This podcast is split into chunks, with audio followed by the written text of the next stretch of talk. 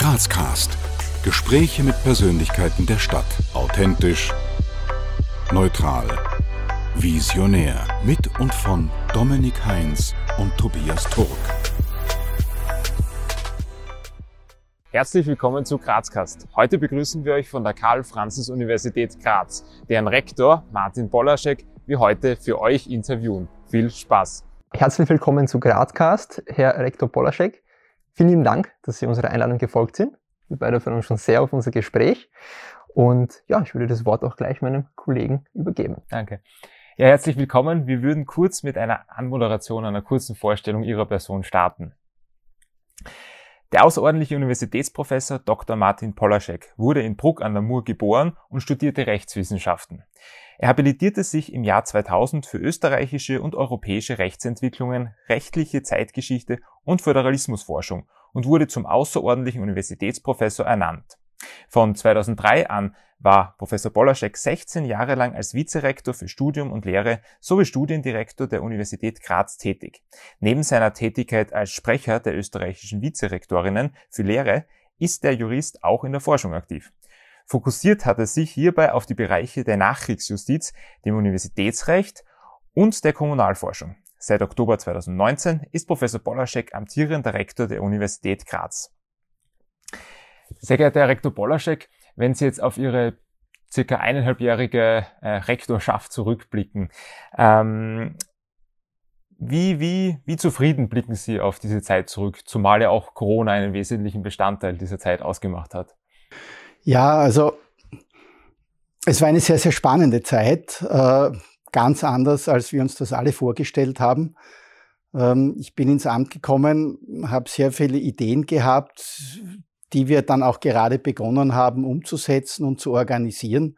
Und dann hat uns für vieles Corona eigentlich einen ordentlichen Strick durch die Rechnung gemacht, weil wir als gesamtes Rektorat auch sehr viel in Bezug auf Kommunikation in der Universität und aus der Universität hinaus vorhatten.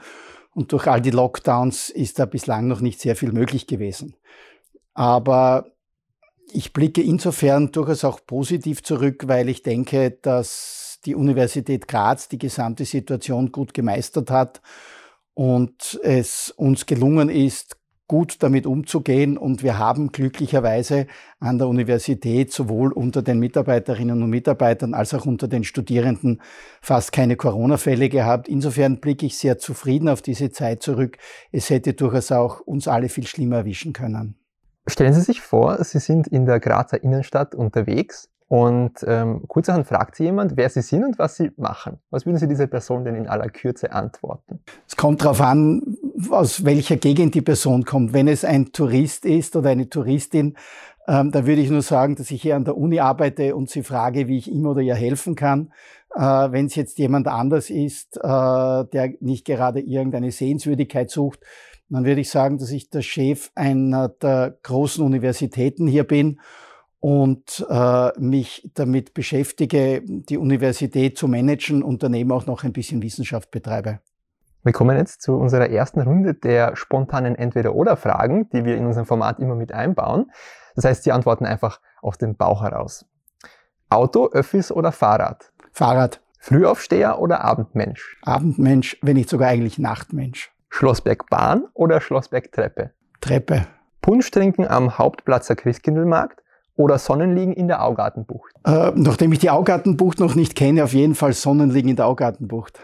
Wir haben jetzt zu Beginn schon kurz Ihren, ganz kurz Ihren Werdegang skizziert. Uns würde es aber interessieren, aus persönlicher Sicht, aus Ihrer persönlichen Sicht, wie würden Sie denn Ihr bisheriges Schaffen zusammenfassen? Ich glaube, ich habe einfach Glück gehabt und mir ist auch immer der Zufall gut zur Seite gesprungen, weil ich habe schon überlegt, was ich studieren sollte und, und da wäre Geschichte ein Thema gewesen. Dann bin ich irgendwie über, über Bekannte auch mit Jus konfrontiert worden und habe mir dann gedacht, das interessiert mich vielleicht nicht so sehr wie Geschichte, aber die Jobchancen sind auf jeden Fall deutlich besser und habe mich dann für Jus entschieden und habe begonnen und habe es eigentlich keine Minute bereut. Es gibt natürlich Fächer, die hat man lieber und Fächer, die hat man weniger lieb, aber, aber ich habe das Studium von Anfang an toll gefunden und habe dann auch überlegt, in welche Richtung ich beruflich gehen könnte. Und da war die Justiz für mich durchaus ähm, ein Thema, Richter oder Staatsanwalt zu werden. Und dann habe ich eine Chance bekommen oder die Einladung, Studienassistent am Rechtsgeschichteinstitut zu werden. Und das hat mir dann gefallen. Und dann gab es die Möglichkeit, dort eine Halbtagsstelle auch als Vertragsassistent nach Studienabschluss zu, zu nehmen. Da habe ich zwar nicht viel verdient, aber das hat mich sehr interessiert. Und nachdem ich ohnehin immer auch Nebenjobs hatte, konnte ich mir das sozusagen auch leisten.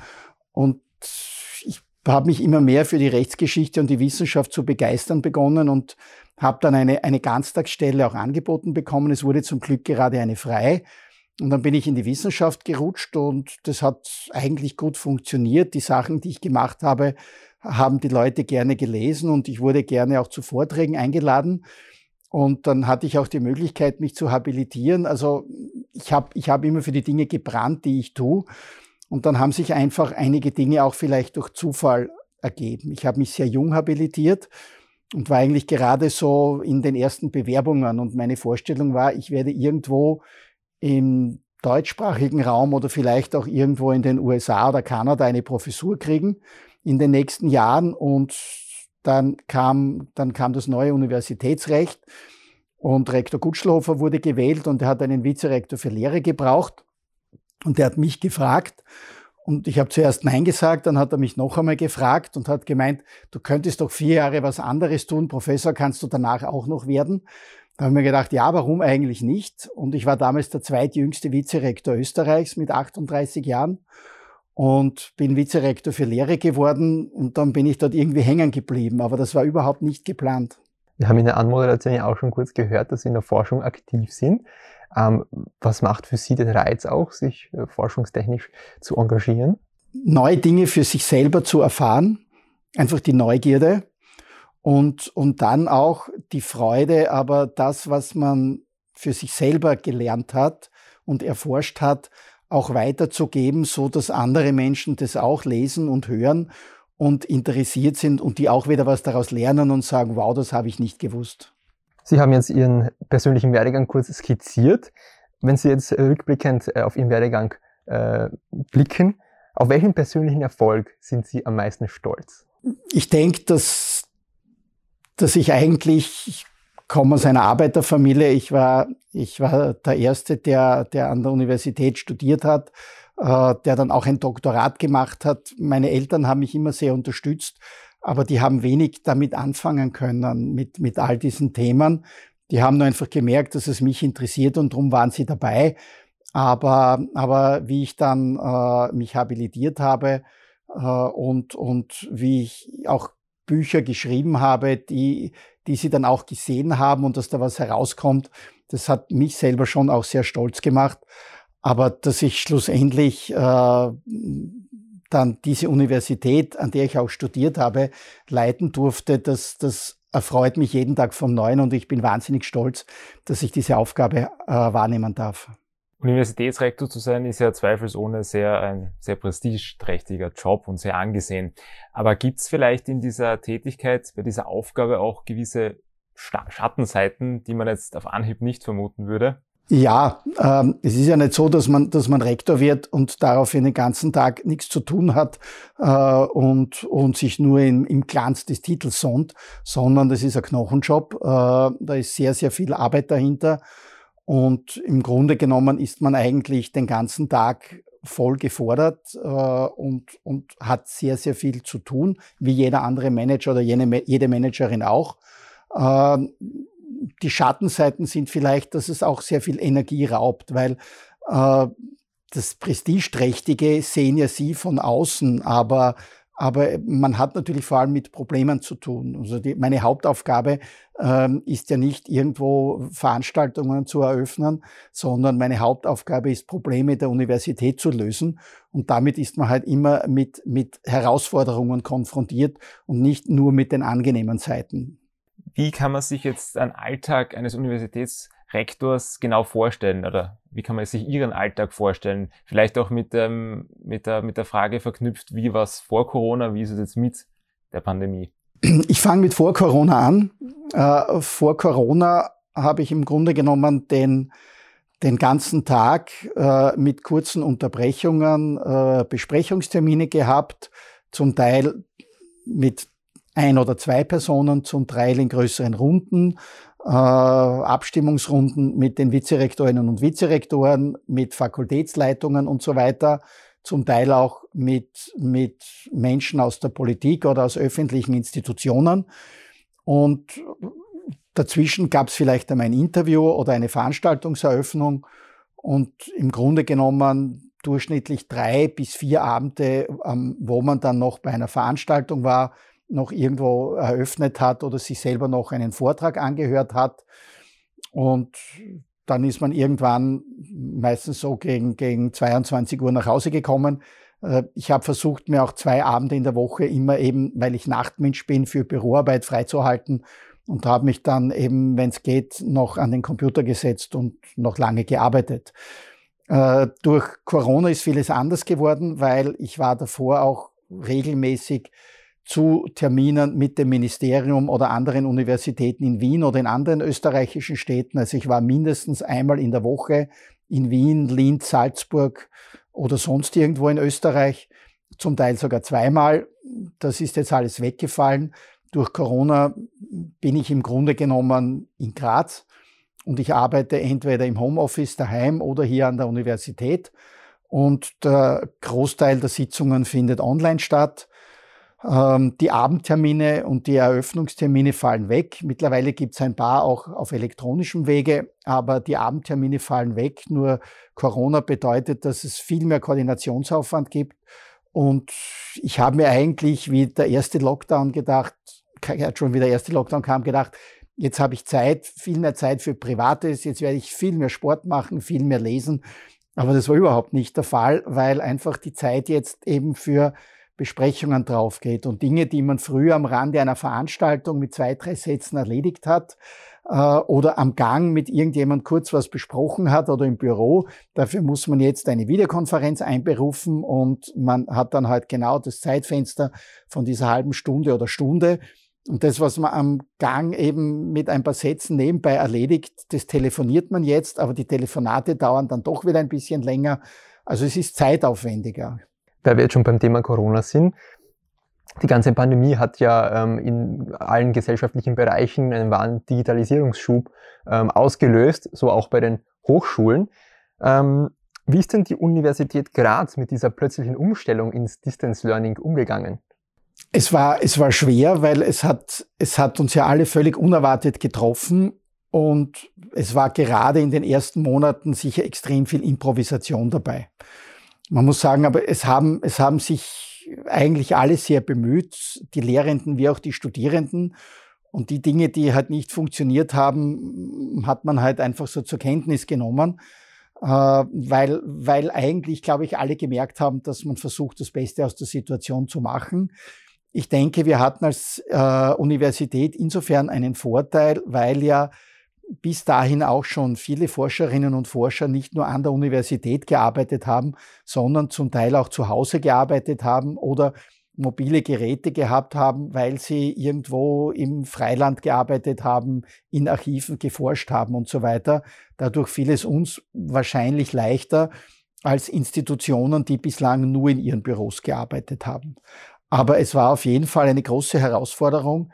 Und das, was, was besonders schwer war, war, weil wir eben bislang gewohnt waren, äh, und ständig auch in, in Sitzungen direkt zu treffen. Und wir mussten das alle erst lernen, wirklich mit diesen Videoformaten umzugehen, weil Videokonferenzen einfach eine, eine andere Dynamik haben als persönliche Gespräche und auch es ein bisschen schwieriger ist, weil wenn wir miteinander reden, dann merke ich an ihrer Mimik, an ihrer Gestik, das passt jetzt, das interessiert Sie oder Sie sind jetzt meiner Meinung oder auch nicht und entsprechend können wir miteinander kommunizieren.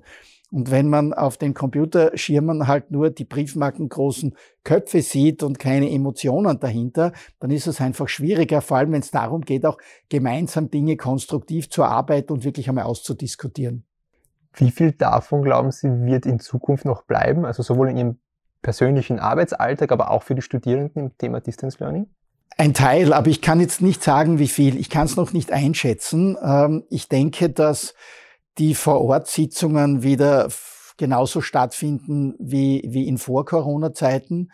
Ich denke, dass aber manche Reisen entfallen werden, weil ich glaube, dass, dass es wenig Sinn macht, äh, insgesamt hin und zurück vier Stunden im Auto zu sitzen, um eine halbe Stunde oder Stunde mit zwei Personen in Wien zu sprechen. Äh, ich denke, solche Sitzungen werden eher weiterhin so stattfinden. Und ich glaube, dass gerade im, im Masterbereich äh, der Anteil an E-Learning-Angeboten zwar zurückgehen wird, aber größer sein wird als zuvor, weil wir ja viele berufstätige Studierende haben und Menschen haben, die nicht nur in Graz hier leben. Und ich glaube, dass gerade für diese Personengruppen, die irgendwo außerhalb von Graz arbeiten, die ortsungebunden studieren möchten und die nicht immer kommen werden, äh, wir, den, wir den Anteil an E-Learning äh, erhöhen werden. Und ich sehe das eher als ein Service für die Studierenden. Und die Lehrenden sind es jetzt auch schon gewohnt und es ist zum Teil auch für die Lehrenden, denke ich, angenehmer, auf diese Art und Weise äh, Lehre zu vermitteln, als dann vor einem Seminarraum oder in einem Seminarraum zu stehen, wo dann vielleicht eher weniger Leute gekommen sind, weil die Anreise wetterbedingt vielleicht gerade mühsam war.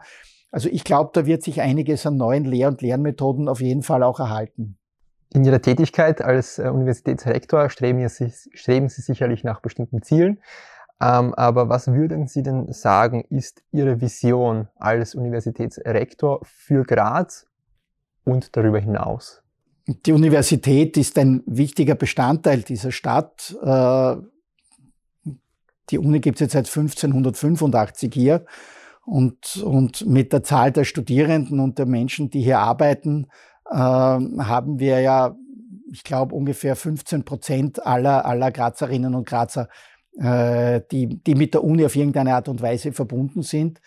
Und ich denke, Graz hat die Chance, durch die vielen Universitäten, Fachhochschulen, pädagogischen Hochschulen und so weiter wirklich ein, ein Bildungszentrum zu sein. Und durch die, durch die Lage im Südosten äh, mit, den, mit den kurzen Wegen nach Südosteuropa, nach Italien und so weiter, äh, ist gerade schon eine Drehscheibe und wird das noch viel mehr sein, denke ich, sowohl im Bildungs- und Forschungsbereich als auch im, im Entwicklungs- und angewandten Bereich, äh, weil, weil Graz einfach die Chance hat, äh, viele, viele Forscherinnen und Forscher, aber auch viele Fachkräfte hier in die Stadt zu holen, weil einfach das Umfeld passt, weil, weil die Lebensumstände gut sind. Ich lebe sehr, sehr gerne in Graz.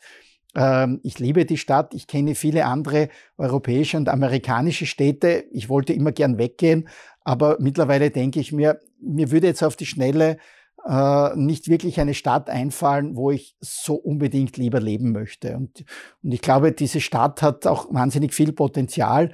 Äh, nicht zuletzt auch durch, durch das viele Grün, durch die kurzen Wege in der Innenstadt. Man braucht eigentlich fast kein Auto. Man kann sehr viel mit dem Rad erledigen, was schon auch ein Vorteil ist und Lebensqualität ist. Und die Möglichkeit, in zweieinhalb Stunden am Meer zu sein und in eineinhalb Stunden im Gebirge, das ist schon etwas ganz Besonderes. Und ich denke, äh, das ist ein Vorteil, den Graz hat. Und es werden sicher noch weiterhin viele Menschen gerne hier leben und mehr noch kommen. Und wo sehen Sie die Universität Graz jetzt in 10, 20, vielleicht aber auch sogar 50 Jahren? Ja, die Universität wird ein wichtiger Player nicht nur im österreichischen, sondern im europäischen Raum und darüber hinaus sein, was Wissenschaft angeht. Äh, wir haben einige Wissenschaftsbereiche, wo wir, wo wir auf Weltniveau arbeiten. Die werden wir weiter ausbauen und es wird sicher auch neue Bereiche aus Ecken geben, die wir noch nicht kennen, die auch dieses Niveau erreichen werden. Äh, und ich würde meinen, dass die Universität Graz einfach eine, eine sehr wichtige Rolle in der Forschung, aber auch in der Ausbildung spielen wird, äh, dass wir darum bemühe ich mich auch ständig als Rektor, dass wir ein attraktives Studienangebot haben, äh, dass junge Leute sagen, sie kommen nach Graz, um hier an der Universität zu studieren und die, wenn sie hier fertig sind, gute Jobs kriegen und sagen, sie sind stolz darauf und haben es nicht bereut, in Graz und an der Universität Graz studiert zu haben. Und, und meine Aufgabe sehe ich darin, alles zu tun, damit die jungen Leute diese Rahmenbedingungen haben und die Forscherinnen und Forscher entsprechend ihre Arbeit so machen können, dass sie genau zu dieser Spitze aufsteigen können oder diese Spitze halten können. Sie haben jetzt die Lehre, die Ausbildung schon angesprochen. Uns interessiert, was würden Sie Kritikern entgegnen, die behaupten, dass Universitäten in unserer sehr schnelllebigen Zeit ähm, Wissen zu theorielastig und vielleicht praxisfern vermitteln? Ich würde die Gegenfrage stellen, wie Wissen anders entstehen kann. Äh, wenn, wenn Wissen entsteht nicht nur, indem man es praktisch betreibt. Ähm, Wissen und Erkenntnis entsteht daraus, dass neugierige Menschen sich fragen, warum Dinge so sind, wie sie sind, äh, die daraus dann Theorien ableiten und aus diesen Theorien auch versuchen, neue Fragen und neue Antworten zu finden. Und nur aus der Theorie heraus entsteht Fortschritt. Äh, nur aus der Praxis heraus Vögeln beim Fliegen zuzusehen, würde kein Flugzeug entstehen.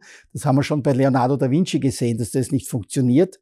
Äh, und nur, und nur aus der praktischen Erfahrung heraus, dass ein Apfel zu Boden fällt, äh, kommt man nicht auf die Schwerkraft und kommt nicht auf Gravitationsgesetze und kommt deshalb nicht auf Elektronik, auf Weltraum und so weiter. Also ohne Theorie funktioniert keine Praxis und vor allem ohne Theorie gibt es keinen Fortschritt und man kann nicht neues Wissen generieren. Ich habe von Ihnen ein kurzes Interview aus dem Jahr 2019 angesehen und da haben Sie erwähnt, dass die Masterstudien in manchen Bereichen ähm, nicht attraktiv genug seien und Sie und, und, neue Konzepte zu überlegen sind. Da jetzt die Frage, ähm, wie ist da der Status quo? Da sind wir sehr intensiv am Arbeiten. Äh, es hat seitdem einige Runden der Vizerektorin für Lehre mit den äh, Studiendekanaten mit Vorsitzenden von Curriculumskommissionen und so weiter gegeben und auch Gespräche mit dem Senat. Und es gibt äh, jetzt ein Konzept, dass einige Module allgemein angeboten werden in den nächsten Jahren für Masterstudierende und dass einige neue Masterstudien auch kommen werden. Die sind gerade in der Pipeline. Äh, wir machen ja gerade mit dem Ministerium die sogenannte Leistungsvereinbarung. Das ist die die Finanzierung der Universität für die jeweils nächsten drei Jahre. Und das sind diese äh, Themen auch, auch ein wichtiger Teil. Und wir werden auch sehen, wie weit das Ministerium Interesse an diesen Dingen hat. Aber da kommen einige spannende Bereiche, äh, vor allem auch im, in, im Themenbereich der Digitalisierung, äh, die wir den Studierenden anbieten werden. Um jetzt wieder auf unsere Stadt Graz zu sprechen zu kommen. Was sagen Sie, wie tragen Sie in Ihrer Rolle als Universitätsrektor dazu bei, die unterschiedlichen Facetten unserer Stadt mitzuformen? Ja, wie weit ich sie mitforme, weiß ich nicht. Das werden, werden andere Menschen äh, einschätzen müssen. Äh, ich denke, dadurch, dass man ja der Repräsentant einer sehr großen, angesehenen Institution ist und, und ja auch an dieser Universität einiges bewirken kann, äh, hat natürlich das, was wir hier an der Uni machen, auch Auswirkungen auf die Stadt. Komme noch einmal auf den Forschungsbereich und den Lehrbereich zurück. Wenn wir gute Studienangebote haben, kommen Menschen gerne nach Graz, um hier zu studieren. Wenn wir gute Forschung machen und wenn wir viel Drittmittel einwerben, werden wir mehr Menschen anstellen können. Und das heißt dann nicht nur, es gibt gute Forschung an der Uni Graz, sondern in Graz. Das heißt, die Stadt profitiert sozusagen auch von unseren Forschungsthemen. Und umgekehrt ist es so, dass was kluge Menschen von uns über die Stadt sagen, zur Stadtentwicklung beitragen, wirkt in die Stadt hinein. Und insofern sehe ich auch meinen Beitrag, dass ich mich natürlich auch bemühe, dass in der Stadt etwas weitergeht und wenn, wenn wir etwas dazu tun können und ich etwas dazu tun kann, dann tue ich das auch mit Ideen für, für die Stadtentwicklung und die Stadtpolitik natürlich. Jetzt kommen wir wieder zu ein paar ganz spontanen, aus dem Bauch heraus zu beantwortenden Fragen. GRK oder Sturm? Ich bin nicht Fußballer, ich komme aus Bruck an der Mur, ich habe Handball gespielt. 80-10 oder 80-20? 80-20. Bier oder Wein? Bier. Aufsteirern oder Grazathlon? Weder noch, äh, aber wenn in ein paar Jahren Grazathlon. Nach all dem, was Sie heute wissen, was würden Sie Ihrem 18-jährigen Ich heute denn raten? Ich würde meinem 18-jährigen Ich raten, dass, dass er genauso das Studium machen sollte, aber dass er vielleicht sich ein Jahr mehr Zeit nehmen sollte, um mehr zu reisen. Mein Ziel war, nachdem ich aus keinem sehr wohlhabenden Elternhaus komme, mein Studium möglichst rasch abzuschließen, um, um möglichst rasch auch wirklich auf eigenen Beinen zu stehen, um selber Geld zu verdienen, um mir dann auch Dinge leisten zu können, die ich gerne mag. Dann bin ich aber eben in den Wissenschaftsbereich gerutscht, dann kam man immer mehr so die, die Fragen, jetzt schreibe ich noch was und jetzt publiziere ich, jetzt dissertiere ich, jetzt habilitiere ich mich. Ich habe mich eben, ich habe eben sehr rasch mich auch habilitiert und sehr jung. Äh, und ich habe mir, glaube ich, in der Zeit vielleicht zu wenig Zeit genommen, um, um zu reisen und um die Welt kennenzulernen. Da habe ich mir immer gedacht, das mache ich, wenn ich einmal mehr Geld habe und mehr Zeit habe. Äh, mehr Geld habe ich dann zwar irgendwann gehabt, aber das mit der mehr Zeit äh, hat es leider nicht gespielt und mittlerweile bin ich an dem Punkt, äh, wo ich sage, die, das Reisen mache ich, wenn ich einmal in Pension bin. Und das hätte ich schon mit 25 machen sollen und nicht mit 65. Gibt es irgendeine spezielle Destination, die Sie noch nicht bereist haben? Äh, ja, ich kenne im Grunde genommen den, den Nordwesten von Amerika sehr wenig. Also ich würde gerne äh, den Nordwesten von Kanada bereisen. Ich würde gerne wirklich einmal auch in den USA durch die, durch die Prärie. Äh, ich würde wahnsinnig gerne mal nach Alaska. Wir haben ja bereits äh, das Thema Theorie und Praxis kurz angeschnitten. Jetzt stellen Sie sich vor, Sie sind 18 und stehen vor der Entscheidung, was Sie studieren möchten. Und ähm, ja, wenn Sie heute vor dieser Entscheidung stünden, würden Sie ähm, ein Studium an einer Universität oder an einer Fachhochschule vorziehen? Naja, Sie haben mich vorher gerade gefragt, wie, was ich meinem heute 18-jährigen Ich raten würde. Äh, ich würde wieder an die Universität gehen, weil ich eher der Theoretiker bin. Aber das hängt von der jeweiligen Persönlichkeit ab. Äh, mir hat das Universitätsstudium sehr gefallen, auch die Freiheit des Studiums und die Wahlmöglichkeiten. Und ich würde deshalb jederzeit wieder an die Uni gehen. Es folgt nun ein Satz, den Sie uns bitte vervollständigen. In den kommenden Jahren wird es für die Stadt Graz wichtig sein, dass sie die Frage mit dem Verkehr und dem Klima gut managt. Was wäre Ihre Meinung zu den U-Bahn-Plänen, die es gerade Ich halte das für eine sehr spannende Idee. Ähm, ich fahre sehr, sehr viel in der Stadt mit dem Rad, äh, ganz, ganz wenig nur mit dem Auto. Und ich denke, dass, dass gerade das auch ein Asset von Graz ist, dass man sehr viel mit dem Fahrrad äh, erledigen kann. Aber ich glaube, man muss entsprechend die Rahmenbedingungen schaffen, dass, dass Autofahrer und Radfahrer nicht gegeneinander ausgespielt werden, sondern dass die jeweiligen Bedürfnisse auch entsprechend befriedigt werden und dass es ein gutes Miteinander gibt.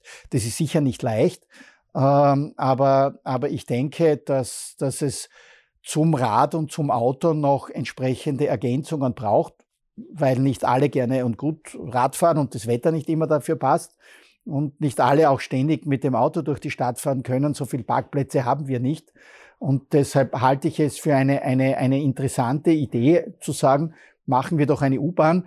Wie weit das dann umsetzbar und finanzierbar ist, das weiß ich nicht. Da bin ich kein Experte dafür. Aber ich glaube, dass der öffentliche Verkehr ein ganz, ganz wichtiges Thema für alle äh, größeren Städte ist. Gibt es eine Sache, auf die Sie sich ganz besonders freuen, wenn das ganze, der ganze Corona-Wahnsinn einmal vorbei ist, jetzt vielleicht verknüpft mit Ihrem Uni-Alltag? Ja, ich freue mich darauf, wirklich wieder äh, zu Veranstaltungen zu gehen, diese zu eröffnen, dort mit Menschen ins Gespräch zu kommen. Weil etwas, das mich gefreut hat als, als Unilehrer, war wirklich im Hörsaal oder im Seminarraum zu stehen und, und die Studierenden auch zu, zu begeistern und für Dinge zu interessieren, die man, die man selber gerne macht und Dinge so zu erklären, dass sie dann sagen, jetzt habe ich was davon und jetzt will ich über das auch noch weiter nachdenken. Das ist auch so bei Veranstaltungen, wenn man, wenn man wohin geht, wenn man dort äh, auch etwas eröffnet und, und über Unithemen spricht, dann geht es ja auch darum, die Menschen für die Uni zu begeistern oder unsere Uni-Mitarbeiterinnen und Mitarbeiter auch für die Ideen des Rektorates zu begeistern. Und das funktioniert nur oder vielleicht auch nicht immer, aber es ist was anderes, ob man vor 100 Menschen steht und man merkt, dass sie einem zuhören oder man merkt auch, dass sie vielleicht irgendwo abschweifen mit den Gedanken, aber dann kann man was verbessern und kann sich bemühen, das anders zu machen. Aber es ist was anderes, äh, wenn man vor 100 Menschen steht, die einen anschauen, äh, als wenn man eben äh, immer nur auf den, auf den Bildschirm des Laptops schaut. Und ich freue mich schon darauf, wieder auch mit Menschen in Kontakt zu kommen, wieder am Rande von Veranstaltungen oder auf dem Gang mit jemand kurz zwei, drei Sätze zu wechseln. Ich erfahre auch viel weniger von, von, von, von den Menschen, weil wer sagt schon bei einer Videokonferenz, wie geht's dir? Weil das das hören alle und keiner redet gern gegenüber 100 Menschen vielleicht gerade, wie es einem geht. Aber wenn man sich auf der Stiege trifft, dann wechselt man zwei, drei Worte Und das ist ja auch etwas, das Universität oder, oder Menschen ausmacht. Und auf das freue ich mich schon wieder sehr. Stichwort Worte wechseln. Ähm, unsere Mission mit dem Format ist es, nicht nur spannende Persönlichkeiten zu interviewen, sondern auch unseren Zuseherinnen und auch Zuhörern die Möglichkeit zu geben, mit diesen Personen vielleicht leichter in Kontakt zu kommen. Da jetzt die Frage, wie stellt man mit ihnen den Kontakt her? Am besten. Indem man mit mir über irgendein Thema Kunst, Geschichte, Musik, Essen spricht äh, und mit mir zu tratschen beginnt. Ich bin, ich bin ein interessierter Mensch und ich höre gerne zu. Ähm, ich bin weniger daran interessiert, dass, dass mir Leute gleich einmal erklären, wie sie die Universität führen würden. Ich bin sehr offen für Kritik, aber eigentlich komme ich mit Menschen lieber äh, über allgemeine Themen in Kontakt und ich, ich erfahre gerne was über Menschen. Ich höre gerne spannende Geschichten. Ich höre gerne, wenn jemand eine tolle Reise gemacht hat oder einen guten Lokaltipp hat. Äh, das freut mich mehr und da, da nehme ich mir dann auch sehr gerne Zeit. Gegen Ende unseres Gesprächs schon, welche Botschaft möchten Sie unseren Zuseherinnen und Zuhörern gerne mitgeben? Ja, da bin ich ganz schlecht in solchen Botschaften, äh, weil, weil ich ja nicht weiß, was die Zuhörerinnen und Zuhörer sich erwarten, welche Vorstellungen sie haben. Äh, deshalb tue ich mir schwer, irgendwelche Sinnsprüche rauszukramen, ist so gar nicht meins. Äh, ich würde einfach sagen, schauen Sie sich dieses Format an. Es ist, ist ein sehr interessantes äh, Format. Ich habe im Vorfeld mir ein paar Videos schon anschauen können und habe mich darauf gefreut und mir gedacht, wie wird das jetzt werden, das Interview? Und gehen Sie einfach offenen Auges durch die Stadt und freuen Sie sich, äh, dass Sie unter wahnsinnig vielen interessanten, netten und spannenden Menschen leben können und treten Sie in Kontakt mit ihnen und lächeln Sie Menschen einfach an. Und dann zum wirklichen Abschluss haben wir noch ein paar offene Sätze, die Sie uns bitte vervollständigen. Ihr Lieblingsort in Graz ist? Die Universität. Vor allem die Aula, weil das ein großer, schöner, klar strukturierter Raum ist, in dem ich mich eigentlich sehr wohl fühle, sowohl wenn sie voll sind, als auch wenn ich alleine dort einmal sitze und in Ruhe äh, eine Semmel esse. Als echter Grazer, als echte Grazerin muss man zumindest einmal auf dem Schlossberg gewesen sein. Was die meisten Grazer oder Grazerinnen nicht wissen, ist das? Ja, wahrscheinlich das, was ich auch nicht weiß. Und letzte Frage, Ihre letzte WhatsApp-Nachricht war? An einen Freund von mir, der mir, der mir einen, einen, einen längeren Rave geschickt hat und der gesagt hat, das wäre eine coole Ostermusik. Und ich habe ihm zurückgeschrieben, ja, ich vermisse unsere gemeinsamen Sommerabende bei einem Bier. Ja, Herr Rektor, wir sind am Ende. Wir bedanken uns sehr herzlich für Ihre Zeit. Danke, Herzlichen dass Sie uns Dank. die Einblicke gegeben haben in den Uni-Alltag. Und ja, Dankeschön. Sehr gerne. Danke Ihnen auch. Das war's von der heutigen Folge Grazcast. Wir hoffen, das Interview mit Martin Polaschek hat euch gefallen. Wir freuen uns über Kritik, über Feedback von eurer Seite. Bis zum nächsten Mal bei Grazcast. Wir danken euch fürs Abonnieren, Kommentieren und Teilen. Bis zum nächsten Mal bei Grazcast.